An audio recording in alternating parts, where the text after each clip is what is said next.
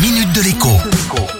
Bonjour à tous. 8, 10, parfois 15 km, c'est ce que certains Français doivent parcourir pour pouvoir tirer de l'argent liquide à un distributeur automatique. En cause, la fermeture de nombre de petites agences bancaires à la campagne et la suppression des distributeurs de billets dont l'activité n'était pas jugée assez dynamique, dirons-nous, au regard notamment du risque que leur isolement représentait.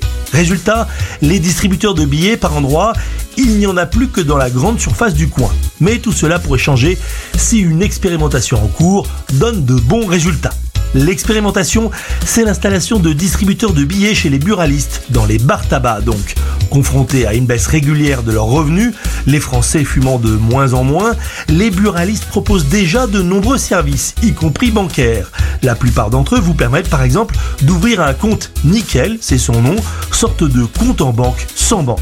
Désormais, l'idée c'est que vous puissiez aussi tirer de l'argent chez eux sur une machine dédiée. Sachant qu'il y a encore près de 25 000 bureaux de tabac en France, si chacun d'entre eux accepte l'installation d'un distributeur de billets, il redeviendra facile de tirer du liquide. Ils auraient tort de s'en priver. Non seulement ce distributeur d'intérieur ne leur coûtera rien, mais il leur rapportera surtout un loyer, un petit revenu complémentaire qu'ils ne devraient logiquement pas bouter. À lundi.